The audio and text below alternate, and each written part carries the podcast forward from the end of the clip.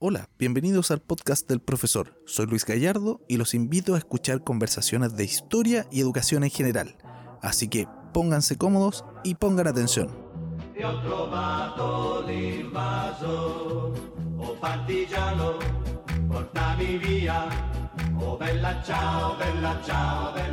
Muy buenas tardes, muy buenas noches a todos y todas, los auditores y auditoras del podcast del profesor. Soy Luis Gallardo y le doy la bienvenida a este nuevo episodio en el que nos vamos a adentrar en la cultura eh, de nuestras raíces, en las raíces indígenas de Chile, sobre todo en el pueblo Mapudungún y en el pueblo mapuche, ¿cierto? Y a raíz de eso nosotros nos vamos a centrar sobre todo en la cultura mapudungún y sobre todo en el idioma. Y para eso, en esta oportunidad, nos encontramos con una tremenda invitada. Ella es psicopedagoga, ella está capacitada en el idioma mapudungún y también ha estudiado en cierta forma la cultura de este pueblo y le damos la bienvenida a la tía Berito Córdoba del Colegio José Miguel Infante. Tía Berito, ¿cómo está? Mari Mari, tío Lochito. Hola, tío Luis, ¿cómo está? Bien, por acá, gracias. ¿Cómo está todo en su casa, su familia? Todo bien por acá, contenta, agradecida de esta invitación. Qué bueno, el honor es de, de acá, de mi parte, eh, el hecho de que usted quiera participar con nosotros y, e ilustrarnos, ¿cierto?, con todo su conocimiento acerca de la cultura mapuche. Vamos a partir entonces eh, haciendo un, breve contexto en relación a la situación del idioma o cultura mapudungún en el currículum que nosotros tenemos actualmente en Chile, destacando, eh, tal vez en forma negativa, el hecho que el idioma mapudungún no se toma en cuenta específicamente en el currículum de enseñanza eh, escolar en nuestro país, sí se menciona, ¿cierto?, el estudio de algunos aspectos de la cultura en general, eh, sobre todo en, relacionado con el respeto, con el conocimiento y la tolerancia con las etnias indígenas. Sin embargo, a mi parecer, a mi parecer, perdón, es poco en relación a la importancia que tienen estas culturas y esta cultura en particular en la que nos concentramos en el programa de hoy, con las raíces históricas, ¿cierto?, de nuestro Estado-Nación. Em, a mi parecer, ¿cierto?, se queda corto el currículum en relación a este tema, dando algunas eh, informaciones vagas o muy generales tal vez de lo que es la cultura mapudungún y no tal vez dándole el énfasis y la importancia que se merece. Tía Berito, no sé qué opina usted en relación a este tema. Bueno, la verdad es que estoy en acuerdo. Em, lamentablemente, em, los pueblos originarios en general, em, con el paso del tiempo, han ido sufriendo una especie de depredación, por llamarlo de alguna forma, en todos los ámbitos, no solo en, su lengua, sino también en su, cultura, en, su forma de ver la vida, en la conmovisión que tiene cada uno. Y en este sentido, em, creo que el pueblo mapuche es un, pueblo que, ha sabido resistir, es un pueblo que tiene una, convicción absoluta eh, en la forma que tiene de, percibir, de sentir y de convivir con la, con la ñuque mapu, con la, con la madre tierra. Y claro, como usted menciona, eh, los planes y programas quedan cortos porque si bien se menciona, en este caso a los mapuches, se hace referencia eh, a los lugares donde habitaban, porque la mayoría de las veces hablan como en pasado, como que como si ellos ya no existieran. Y la verdad es que es un pueblo que está muy vivo, muy vivo, muy, muy, eh, muy fuerte y también muy lastimado, ¿ya? que es algo que a mí personalmente me da, me da mucha tristeza. Eh, en los planes y programas no aparece nada específico eh, del Mapudungún.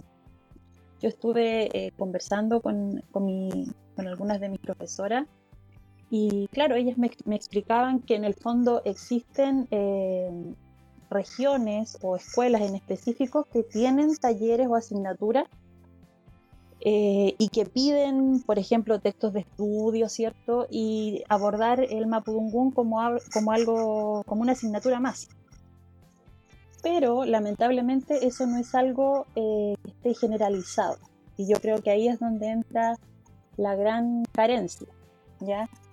Eh, dentro de las comunidades ellos van validando y reconociendo a los educadores tradicionales, lo cual es algo muy bonito y muy interesante porque eh, en mi caso, por ejemplo, yo, he tenido la dicha de, de, estar cerca de educadores tradicionales y el enriquecimiento que uno tiene es, pero magnífico. O sea, estamos hablando no solo de aprender, a, de aprender Mapudungún, sino que estamos hablando de aprender sobre la cosmovisión, sobre, sobre la medicina mapuche, sobre todo este mundo.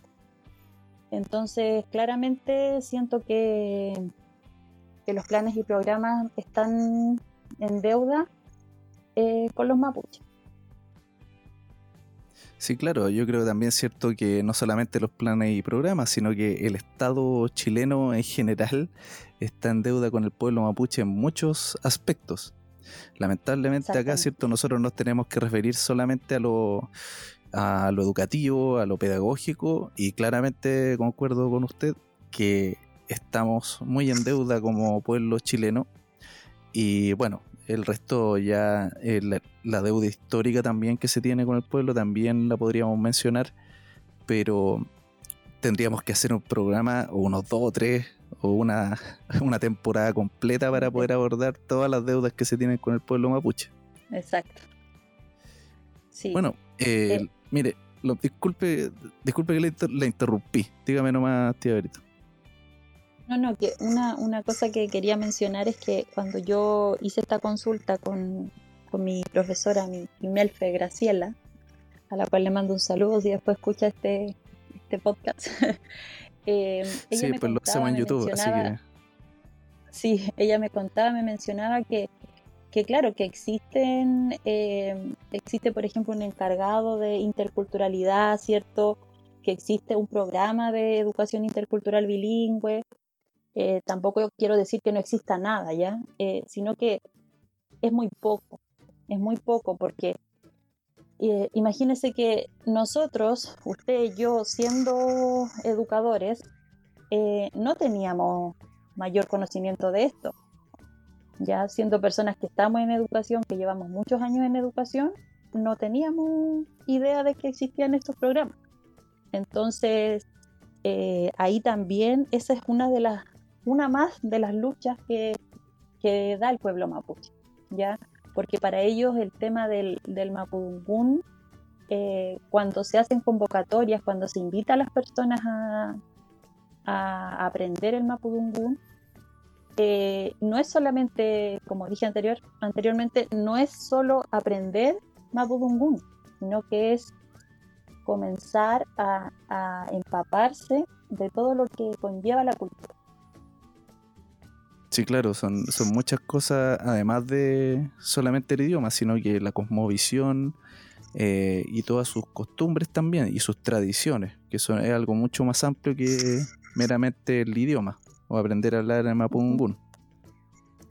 Y referente a ese tema, tía Berito, eh, lo mencioné al comienzo de este episodio, usted es capacitada en idioma Mapudungún, pero no solo eso, sino que tal como lo mencionamos recientemente, usted se, profundizó, mejor dicho, en otros aspectos de la, de la, cultura mapuche en general, como justamente la cosmovisión, las tradiciones, y referente a eso, ¿usted nos podría contar cómo llegó a esa capacitación, cuál fue el interés cierto suyo en conocer esta cultura y también en, lo concreto dónde lo hizo y tal vez cómo lo hizo. Si usted nos pudiera contar un poco de su experiencia.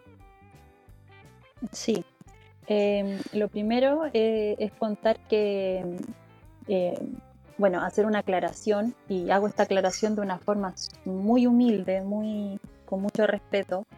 Eh, yo soy una persona que en algún momento sintió esta necesidad de buscar este conocimiento ancestral, de acercarse a la cultura. Tuve la dicha de ser muy bien acogida y, de poder, digamos, entrar, entrar en este mundo y aprender, ¿ya? No me considero para nada una persona experta ni nada por el estilo porque de verdad em, estoy en un camino, en un camino de aprendizaje muy bonito.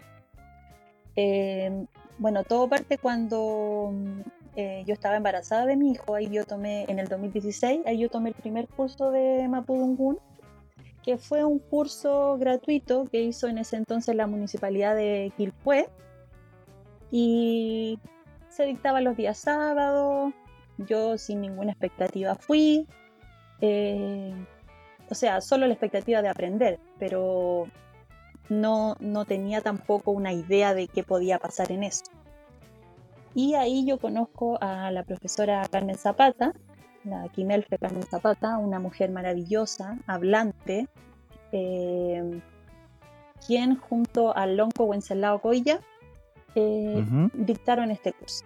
Y en ese entonces fue una experiencia maravillosa, eh, fue parte importante de mi gestación, porque, como, como dije anteriormente, no solo era aprender palabras, sino que también era un poco empezar a entender cuál es la lucha del pueblo mapuche, eh, por qué son tan importantes los territorios para ellos, y entender, entender muchas cosas.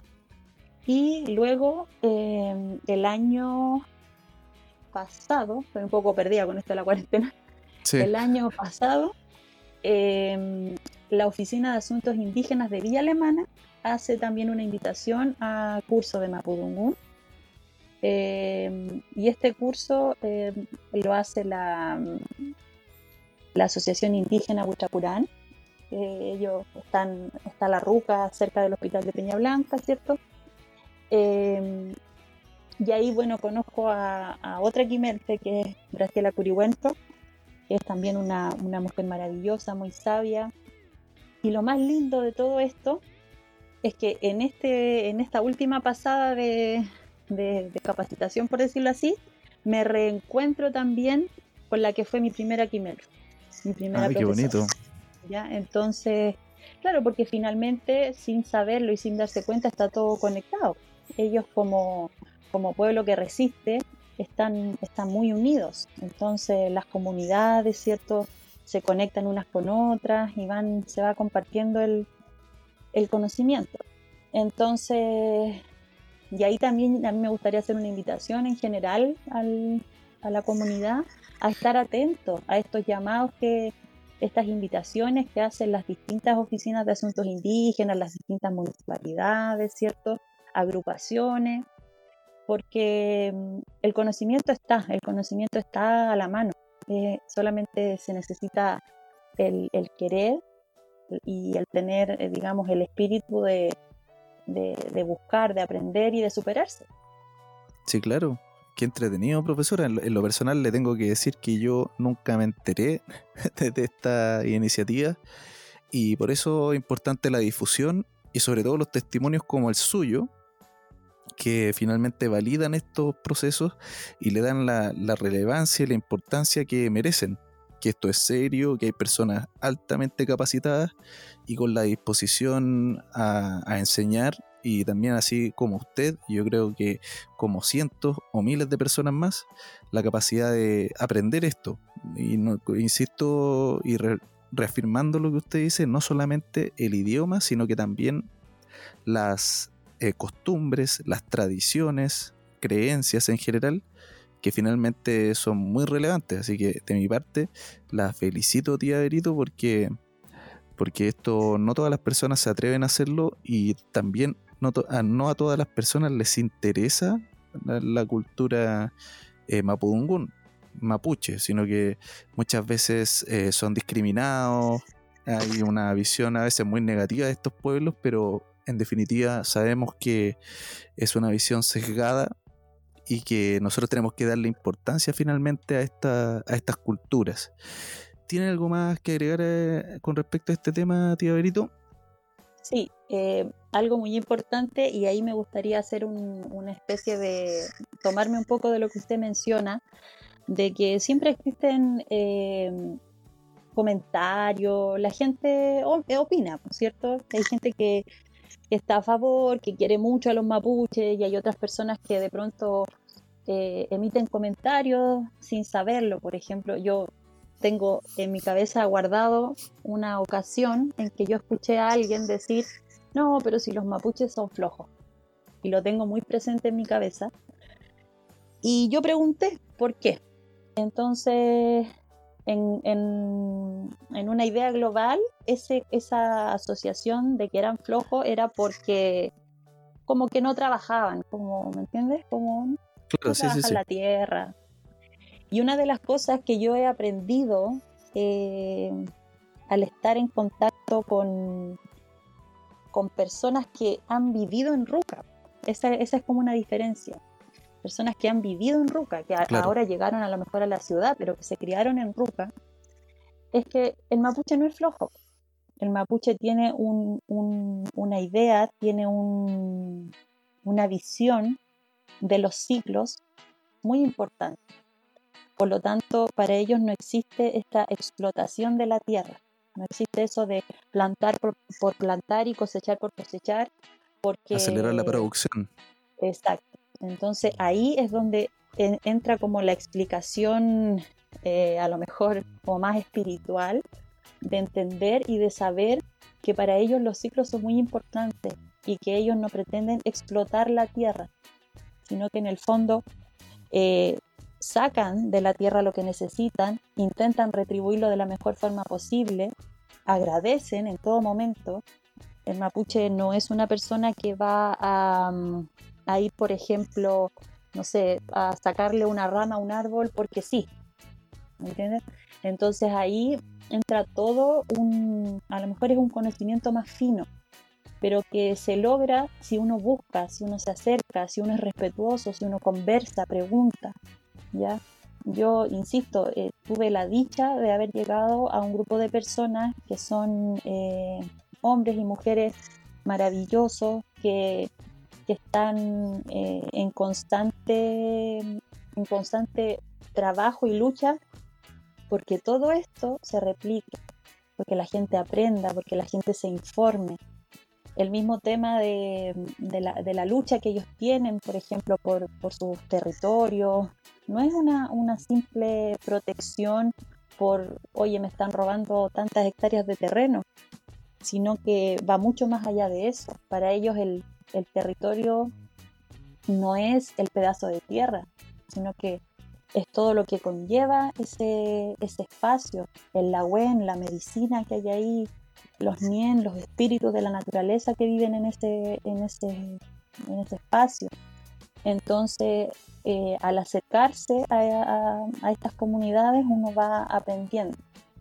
Y como, lo dije también anteriormente, en, Peña Blanca, cerca del hospital de Peña Blanca, ahí está, hay una ruca, hay dos rucas, y ahí es donde nosotros íbamos a clase, lo cual también tenía todo su, su cuento. Era toda una, una mística tener las clases en la ruca, alrededor del fuego, tomando mate, eh, es distinto.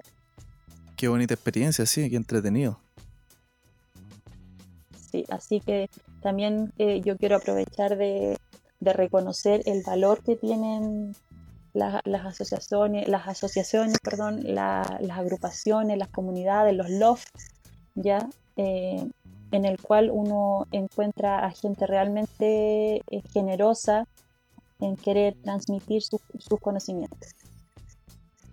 Qué entretenido, sí, por supuesto, destacamos todas esas, esas iniciativas y la disposición que tienen ellos también, porque finalmente permiten la entrada de una persona que es ajena a su entorno y la invitan amablemente, ¿cierto? Y además se genera un espacio de aprendizaje eh, que es muy importante y yo al menos puedo testificar de que usted está muy bien, muy bien capacitada eh, en el idioma mapudungún y si a eso le sumamos sus conocimientos psicopedagógicos, eh, se genera una muy buena y bonita instancia para aprender el idioma. Y eso tal vez nos lleve a nuestro tercer eh, bloque de conversación, que yo le quería pedir, ¿cierto? Si es que usted pudiera eh, enseñarnos un poco de lo que usted sabe, tal vez algunos aspectos básicos del idioma mapudungún, para que quienes nos estén escuchando eh, se hagan una idea y se interesen y tal vez puedan participar de estas iniciativas que usted muy bien nos explicaba. Sí, eh, bueno, la verdad es que en, en, todo lo que tiene que ver con el, con el Mapudungún, eh, yo sigo aprendiendo, estoy todo, en todo momento aprendiendo, porque esto no es, no es fácil. Ya no es fácil en el sentido de que las pronunciaciones, por ejemplo, son, son especiales, ¿cierto? Eh, las palabras, la forma en que se unen como un concepto con otro y forman una nueva palabra. Es muy bonito, en ese, en ese ámbito es muy bonito. Yo creo que lo más importante es enseñarle a las personas a saludar, por ejemplo. A mí me pasó, y lo quiero contar como una anécdota, que ahora con todo esto del estallido social, ¿cierto? Y las marchas, eh, yo no pude marchar tanto como hubiese querido porque tengo un hijo pequeño, pero en las oportunidades en que pude salir vi mucha bandera mapuche, muchas. Y ahí eh, yo me ponía contenta, ¿cierto? Y me acercaba a las personas y les decía, Mari Mari, que es el saludo, y las personas no, no entendían. No entendían. no entendían. Entonces yo ahí dije, ya, esto es algo que hay que trabajar. ¿En qué sentido? En el sentido de que la gente al levantar la bandera mapuche eh, da, da, a entender, ¿cierto?, que, es un, es algo que les agrada, que están de acuerdo con los mapuches, que los apoyan, ¿cierto? Pero también siento que tiene que ir más allá.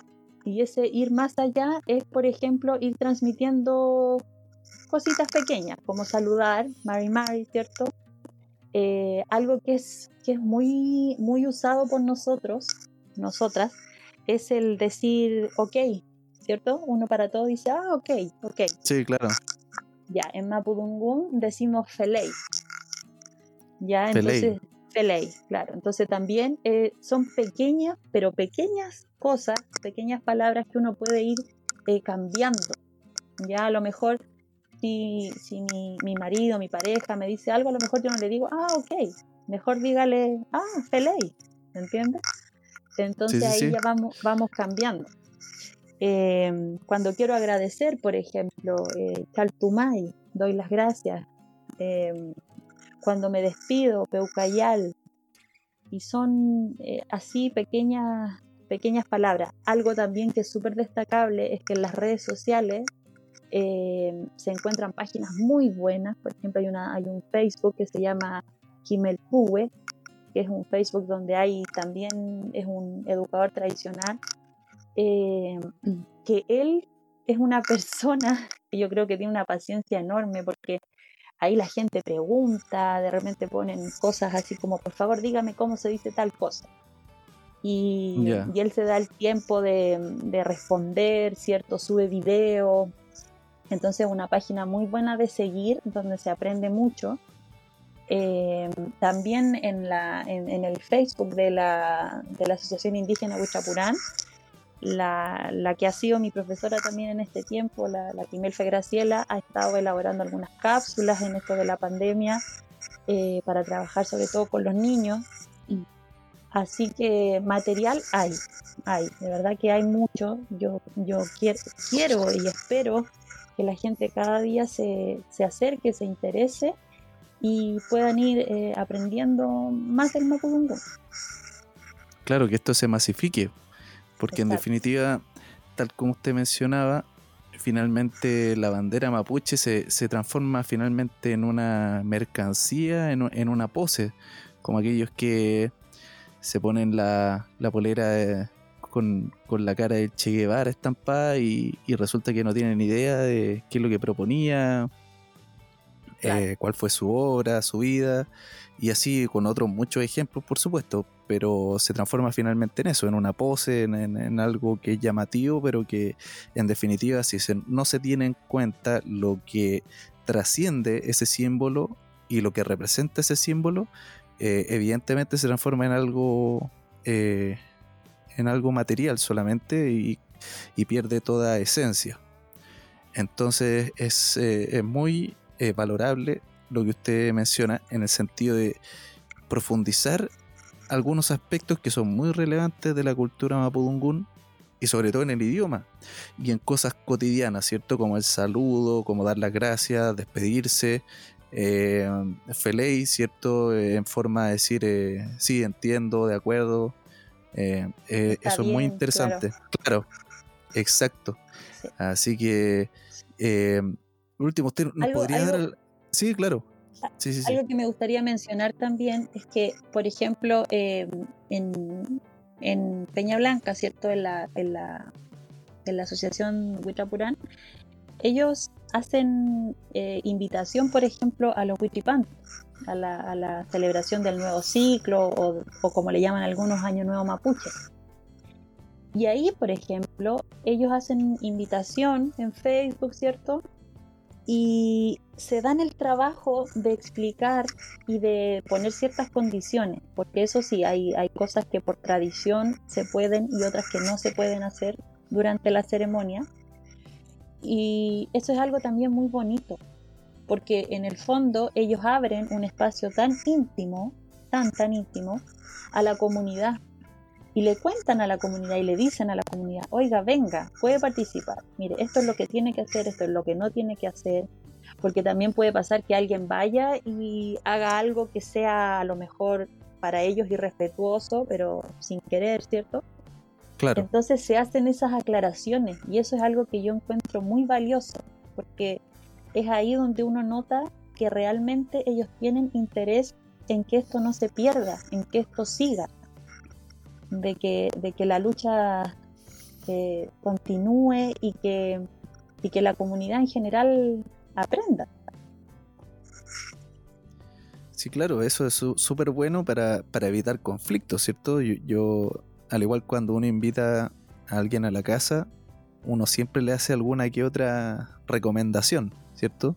Sobre todo cuando uno vive en pareja o con la familia, uno dice, oye, te invito a mi casa, pero trata de no hacer esto, trata de... ahí se pueden hacer un montón de indicaciones, pero tiene que ver con eso, con respetar el espacio del otro y hacerse respetar también cada uno en su espacio. Eso es muy importante. Eh, tía Berito, ¿usted nos podría, para ir cerrando ya este episodio que estaba muy entretenido eh, en esta conversación, eh, alguna frase significativa en Mapudungún para nuestros auditores y auditoras? Sí, a mí la, la, que me gusta mucho, la que he visto también harto en las marchas en general, es Amulepe Taín Weichan, ¿ya? Que tiene que ¿Cómo ver con, lentito, ¿Cómo es? Amulepe Taín. Amulepe Taín. Taín Weichan. Weichan. Eso quiere decir que siga nuestra lucha, y bueno, esa es una, es una frase que la he visto en las marchas, las he escuchado. Ah, yo tengo una, una, eh, un agrado por, me gusta mucho el hip hop, me gusta el rap. Y tenemos a, raperos chilenos, ¿cierto? Que son mapuches, que están haciendo letras eh, conscientes, con contenido, muy bonitas, muy, muy enriquecedoras. Y suena mucho esa frase y tiene son tres palabras, pero que tienen mucha fuerza, que siga nuestra lucha. Eh, creo que eso aplica no solamente para, para los mapuches, sino que para todos en general, en la vida. Así que esa es como una de mis favoritas. Perfecto, muchas gracias. Bueno, tía Berito, le agradezco su participación, su disposición y el hecho de compartir todos sus conocimientos con nosotros. Y vamos a ir despidiendo este episodio y para eso a todos los invitados e invitadas les damos un minuto para entregar un mensaje de despedida, saludos, todo lo que usted quiera. Tiene un minuto a partir de ahora. Eh, bueno, quiero agradecer, eh, quiero eh, decir y pedir por favor que, que busquen el conocimiento, que se acerquen, que esto tiene va más allá de aprender un par de palabras. Eh, esto tiene que ver con adoptar una forma de vida, de lucha, de resistencia, Eh, también me gustaría que, las personas eh, se informen sobre el porqué de la lucha mapuche, sobre por qué existen huelgas de hambre, presos políticos mapuches, ¿cierto? ¿Qué es lo que pasa? ¿Qué es lo que hay detrás de cada historia? Porque la televisión no lo cuenta y si lo cuenta no cuenta todo. Entonces, hacer una invitación y, eso, a Molepe que siga, que, que esto continúe y sea cada vez más fuerte. Y agradecerle también a usted, tío Luchito, por esta invitación. Nada de nada, estamos muy contentos con su participación. Y vamos a despedir este episodio entonces. Le agradezco su audiencia. Y recuerde siempre, como dice la doctora Polo, edúquese lo más que pueda y, y, respete para que lo respeten. Así que nos escuchamos en un siguiente episodio del podcast Feley. ¿Y cómo sería la despedida, tío Berito? Eh, podemos decir Peucayal con Puché. Chao a todos. Peucayal Pulamien, Peucayal hermanos, hermanas. Entonces sería así, Peucayal con Puché. Entonces, nos vemos y nos escuchamos en un siguiente episodio. Hasta luego. Hasta luego. e ho trovato l'invaso. Oh partigiano, portami via. Oh bella ciao, bella ciao, bella ciao, ciao, ciao. Partigiano, portami via, che mi sento di morire.